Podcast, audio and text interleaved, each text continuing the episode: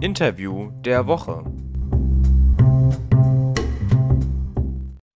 Herzlich willkommen zum Interview der Woche auf Politik mit Stil. Diesmal konnte ich Mike Moring begrüßen, den langjährigen CDU-Fraktionschef im Thüringer Landtag. Mike Moring ist Mitglied des Bundesvorstands der CDU und auch Kandidat für den Deutschen Bundestag.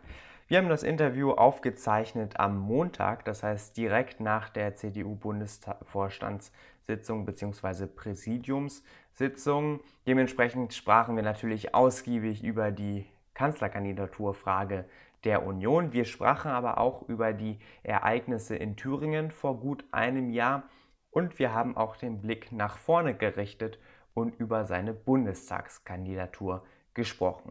Das Ganze haben wir draußen getan, das heißt, ab und zu sind sicherlich einzelne Windstöße oder dergleichen zu hören, deswegen auch bitte nicht wundern.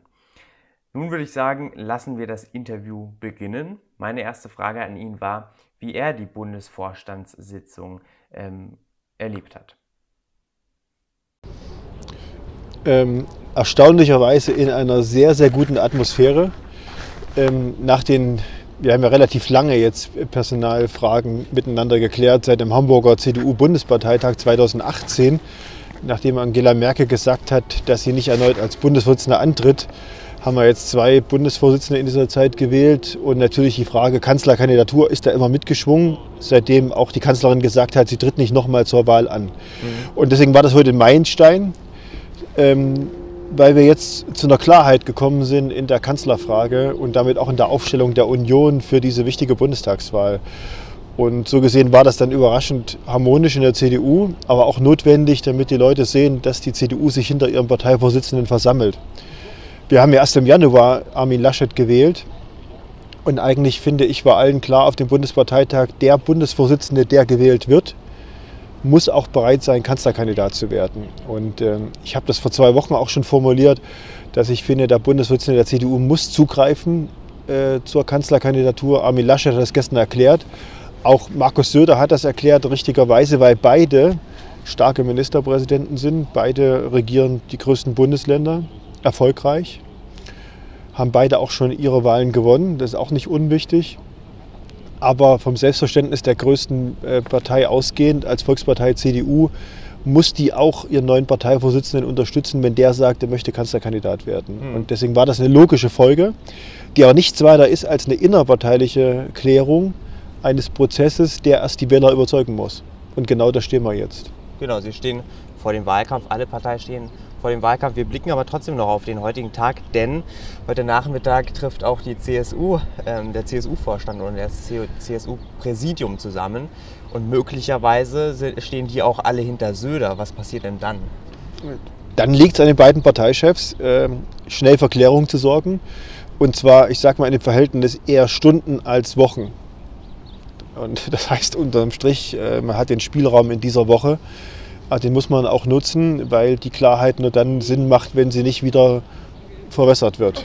Mhm. Und das ist die Aufgabe der beiden Parteichefs. Ähm, aber Markus Söder hat ja gestern eigentlich einen Prozess beschrieben, wie kommt man zum CSU-Kanzlerkandidaten.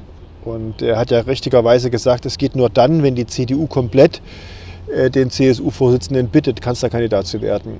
Und heute hat ja die CDU in ihren Gremien tendenzweise sich stark geeinigt auf Armin Laschet. Und deswegen ist diese Frage jetzt geklärt. Und äh, Markus Söder hat versprochen, dann ohne Groll gemeinsam für den Kandidaten einzutreten. Und darauf setzen wir jetzt auch. Aber man muss auch der CSU die Möglichkeit lassen, selbst äh, bestimmt in dem Prozess auch zu definieren, wie man jetzt zum Ergebnis kommt.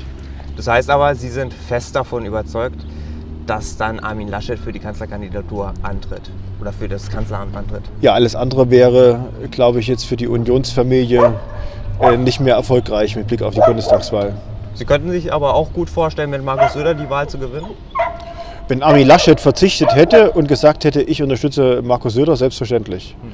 Ich sage, es sind beide ausgezeichnete Ministerpräsidenten und äh, das Gute ist ja, dass wir in der Unionsfamilie beiden Parteichefs zutrauen können, Kanzler zu werden.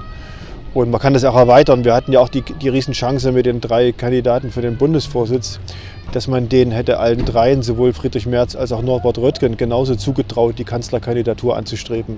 Das ist ein, äh, tatsächlich ein Glücksumstand, den wir haben. Ähm, aber das ist nur eine innere Spiegelsicht. Entscheidend ist, was sagen die Wähler. Und die Wähler wollen eine Idee haben für dieses Land nach der Pandemie.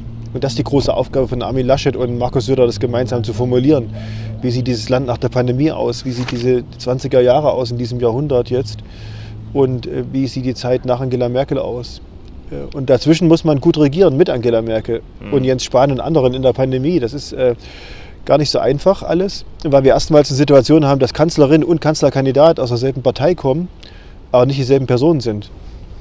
Und äh, das ist der schwierigste Prozess, der jetzt vor uns steht. Und der geht eben auch nur auf, wenn man sich klar sortiert.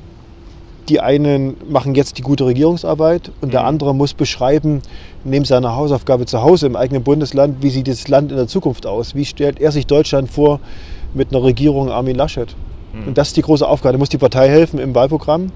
Und diese Überschrift des Modernisierungsjahrzehnts von Armin Laschet ist eine ganz gute Idee, hinter der man das beschreiben kann, wie geht Gesellschaft in der Zukunft. Wir haben ja alle gesellschaftlichen Verbindungen gekappt. Wir haben ja irgendwie eine introvertierte Gesellschaft, weil wir durch die Pandemie uns alle zurückziehen mussten. Wir müssen Kontakte einschränken und eigentlich brauchen wir auch eine Idee, wie können wir uns neu äh, zusammen aufstellen als, als Land, als Gesellschaft. Und das erwarten die Leute auch. Viele sind frustriert, viele sind enttäuscht, äh, viele haben wirtschaftliche Sorgen und Ängste.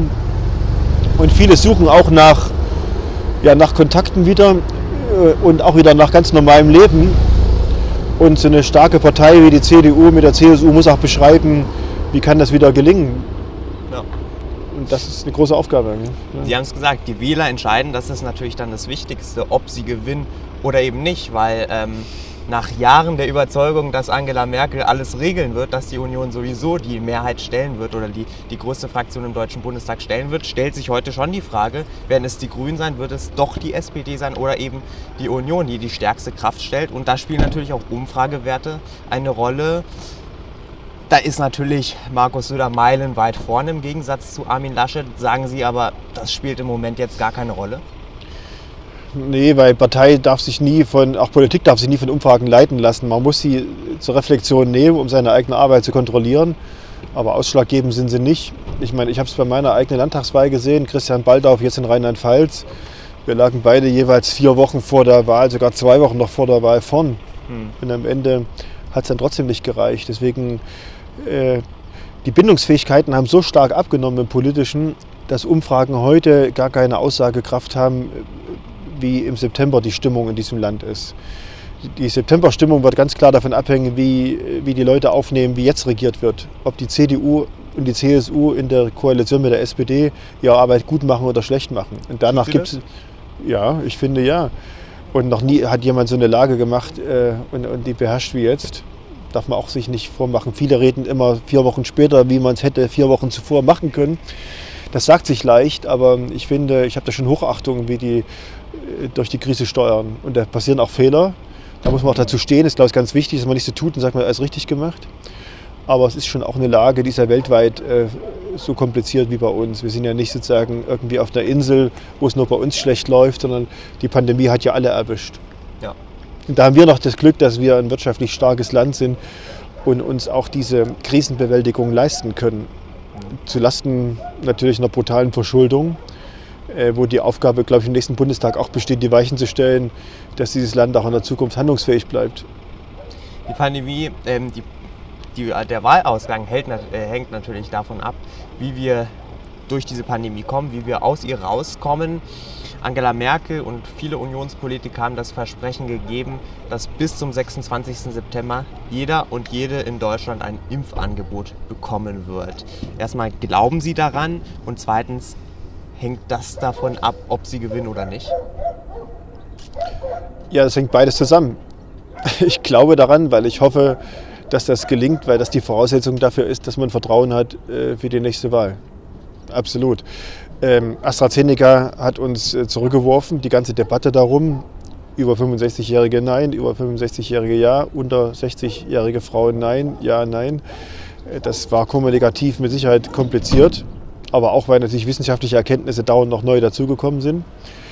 Ich sehe jetzt zu Hause, auch bei uns in Thüringen, auch im familiären Umfeld, dass die Leute geimpft werden, dass es vorangeht.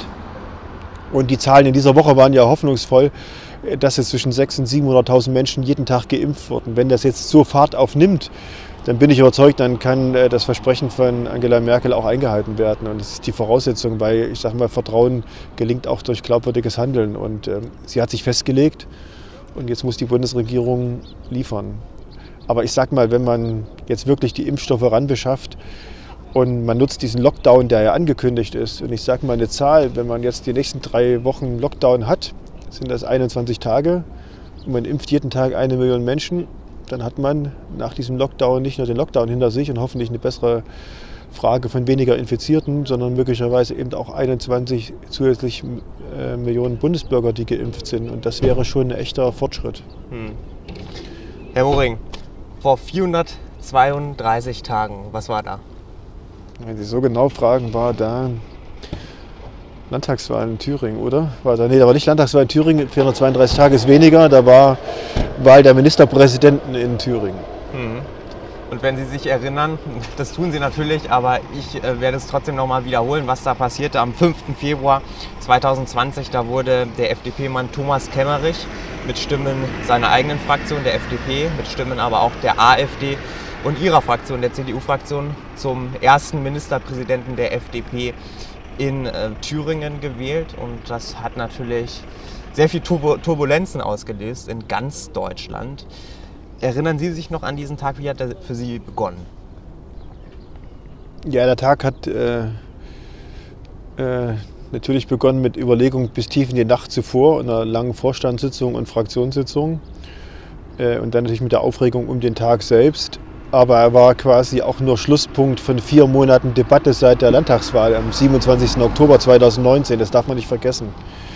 Die vier Monate ähm, Unfähigkeit der politischen Akteure, sich zusammenzuraufen, um eine Regierung zu bilden, äh, die sind erst sozusagen Ausgangspunkt dafür, dass es zum 5. Februar 2020 kommen konnte. Und ich habe ja wirklich von ersten Moment an nach der Landtagswahl dafür plädiert, eine Regierung zu bilden, die trotz eines Wahlergebnisses, was es zuvor noch nie in Deutschland gegeben hat, nämlich dass äh, AfD und Linke zusammen eine Mehrheit im Parlament stellen, nicht nur an den Stimmen der Wähler, sondern auch im Parlament sitzen haben und damit Regierungsbildung im klassischen Sinne nicht möglich sind, äh, dass man trotzdem eine Form der Zusammenarbeit finden muss und dass die über Monate lang aus der Hand geschlagen wurde von allen Beteiligten, äh, war quasi Ausgangspunkt für den 5. Februar. Der 5. Februar, den hätte es nicht gegeben und der wäre vermieden worden, wenn die politischen Akteure sich vorher zusammengerauft hätten. Und wir waren nicht in der Lage, eine Minderheitsregierung in der Mitte zu bilden. Äh, in Thüringen war nicht in der Lage, eine Projektregierung zu bilden, äh, die ich ja mit dieser Althaus auch vorgeschlagen hatte, den früheren Ministerpräsidenten, um quasi jenseits der politischen Akteure eine Regierung zu bilden, die diese Lage gerecht wird. Und eine Antwort auf die Frage ist, äh, Verantwortung zu übernehmen mit dem Land. Und all das spielt eine Rolle. Innerparteiliche Debatten haben eine Rolle gespielt. Und dann aber eben auch eine Menge, ähm, ja, eine Menge Akteure, die ihr eigenes Spiel jeweils gespielt hatten. Und äh, Sturheit hat auch eine Rolle gespielt bei vielen. Und auch, dass mir die Kraft gefehlt hat, äh, äh, die Beschlusslage, die wir eine Woche zuvor noch hatten, zu halten, nämlich wir stellen keinen Kandidaten auf. Wir gehen in diese Ministerpräsidentenwahl und wählen nicht den bisherigen Ministerpräsidenten wieder und ähm, akzeptieren aber, wenn er für sich akklamiert, eine Mehrheit zu haben, äh, dass man dann trotzdem zur Zusammenarbeit in der Lage sein muss für das Land. Und das war die Beschlusslage der CDU-Fraktion und der CDU-Landesvorstandes eine Woche vor der Wahl. Ähm, und dann ist in der Woche so viel passiert, dass dann der 5. Februar der Schlusspunkt einer hektischen Woche, auch vor allen Dingen von wahnsinnig anstrengenden letzten 72 Stunden gewesen ist. Hm. Und das waren dann sehr turbulente Tage nach diesem 5. Februar. Das, glaube ich, war fast ein Monat, der sehr außergewöhnlich war in ganz Deutschland und bis in die Reihen des Deutschen Bundestags gelangte. Auch dort gab es dann auch im Plenum eine Sondersitzung zur Lage in Thüringen. Das hat also wirklich Turbulenzen ähm, landesweit ausgelöst. Und wir haben gerade die Lage beschrieben. Sie mussten schließlich den Fraktionsvorsitz aufgeben oder haben ihn freiwillig aufgegeben. Erklären Sie uns das nochmal. Wie kam es denn dazu, dass Sie schlussendlich auch den Fraktionsvorsitz abgegeben haben? Ich war ja zwölf Jahre Fraktionschef für eine richtig lange Zeit und habe ja drei Fraktionen erfolgreich geführt und natürlich die Lage in dieser Wahlperiode äh, um diese vier Monate Debatte um Regierungsbildung und dann dieser Monat zwischen den beiden Ministerpräsidentenwahlen war natürlich nochmal kräftezehrend ohne Ende und äh, hat auch die, naja, die Stimmungslage in der Fraktion nicht verbessert. Und ähm, schlussendlich war die Fraktion in ihrer Mehrheit, äh, wollte für sich eine Neuaufstellung haben und ähm, hat dann beschlossen, dass es äh, die Neuwahl eines äh, Fraktionsvorstandes gibt und ich habe dann erklärt, dass ich dieser Neuwahl nicht mehr antrete. Das tut zwar weh, weil man natürlich, äh, finde ich, wenn man so viele Jahre eine Fraktion geprägt hat, dann auch gerade in so einer wichtigen Phase sozusagen sich nicht daneben stellen möchte. Aber ich habe auch akzeptiert, dass der Wunsch dieser Fraktion war, sich neu aufzustellen. Und ähm, deswegen hat sich die Fraktion dann neu gefunden. Fraktion hat sich neu gefunden, auch eine neue Regierung hat sich gefunden. Rot-Rot-Grün, Minderheitsregierung, die besteht auch noch heute. Sie als CDU-Fraktion tolerieren diese Regierung. Es gibt einen sogenannten Stabilitätsmechanismus. Sind Sie zufrieden mit dieser Lösung? Dass wir jetzt eine rot-rot-grüne Minderheitsregierung haben, ist das Ergebnis ähm, der Wahl am 27. Oktober 2019. Äh, die Regierung Ramelow hatte keine Mehrheit mehr und es blieben ja nur noch in den üblichen Schemas Minderheitskonstellationen, entweder Simbabwe oder Rot-Rot-Grün in Minderheit. Ich bin angetreten zur Wahl, äh, dass wir Rot-Rot-Grün beenden wollen. Das hat der Wähler zwar gemacht, aber hat uns selber eben auch ähm, äh, zwischen AfD und Linkspartei ein Ergebnis verpasst, was eben ich, wir so nicht erwartet haben und was auch schmerzt und was uns aber auf Platz 3 gesetzt hat. Und äh, deswegen war das auch schwierig, dann überhaupt äh, zu, mit in Gesprächen zueinander zu finden. Und äh, so gesehen ist das Rot-Rot-Grün jetzt regiert Ausfluss eine der Möglichkeiten des Wahlergebnisses und dass die CDU sich erklärt hat, in, einen, in so einen Stabilitätspakt äh, sozusagen einzutreten und äh, das Land regierungsfähig zu halten, ist, ist vernünftig. Hätte man auch anders haben können. Ähm, aber das Ergebnis auch natürlich der Ereignisse im Februar und im März 2020. Äh, hm. Herr Moring, wir wollen nicht nur auf die Vergangenheit blicken, sondern auch auf die Zukunft. Wir haben jetzt gesagt, Sie haben Ihren Landesvorsitz abgegeben, auch Ihren Fraktionsvorsitz. Also Ihre Karriere in Thüringen scheint beendet zu sein, so langsam, aber Nein. Nun, nun beginnt vielleicht eine in Sie Berlin. Nicht. Ja, ist ja, Sie sind äh, noch Abgeordneter. genau, also da muss ich mal, auch mal Schuster bei den Leisten lassen. Ich finde immer, man ist nicht nur dann ein guter Abgeordneter, wenn man äh, Chef ist, sondern man ist auch ein guter Abgeordneter, wenn man seine Aufgaben macht, die, die einem zugewiesen ist. Und ich finde, als ich in den Landtag gekommen bin, 1999, war es für mich das Schönste, dass ich als Abgeordneter in diesem Thüringer Landtag sein durfte, in einem frei gewählten Parlament und dann auch noch von den Leuten gewählt. Und das darf man auch nicht geringschätzen. Und äh, klar ist natürlich die Aufgabe als Fraktionschef und Parteichef eine besondere und auch mit riesen Freude für mich verbunden gewesen. Aber die, die Aufgabe als Landtagsabgeordneter ist kein Karriereende, sondern ist für manche unerreichbar. Also man darf auch die Sachen das nicht alles geringschätzen. Äh, es gibt, die meisten bleiben immer einfache Abgeordnete ihre ganze politische Karriere und sind mehr haben mehr Möglichkeiten zu gestalten, als vielen Menschen das jemals möglich ist. So gesehen ist die Karriere nicht beendet, sondern sie hat andere, andere Aufgaben. Absolut, absolut. Schönen Dank, vielen Dank für Ihre Klarstellung. Ich wollte auch darauf hinausgehen, dass Sie jetzt für den Deutschen Bundestag antreten, also auch ähm, die Karriere, die politische Karriere in Berlin fortführen möchten. Ähm, wie kam es zu dieser Entscheidung, jetzt nun nochmal für den Bundestag anzutreten? Na, ich habe überlegt, nach den Ereignissen dann im Februar, März, was mache ich eigentlich äh, in der Zukunft? Und habe überlegt, ob ich sozusagen, ist, ist Politik noch das, was ich machen kann? Bin ich dafür auch noch, habe ich dafür Unterstützung? Gibt es viele Leute, die ich begeistern kann? Habe ich eine Idee? Und in vielen Gesprächen, die ich hier in Berlin geführt habe und in ganz Deutschland bin ja ganz gut vernetzt, haben mir eigentlich alle geraten, wenn du weiter Politik machen willst, dann musst du die Ebene wechseln und nicht ähm, sozusagen in der Fraktion verbleiben, mit all den Ereignissen, die gewesen sind. Und nicht ärgern und grämen und nur zurückblicken, sondern nach vorne schauen.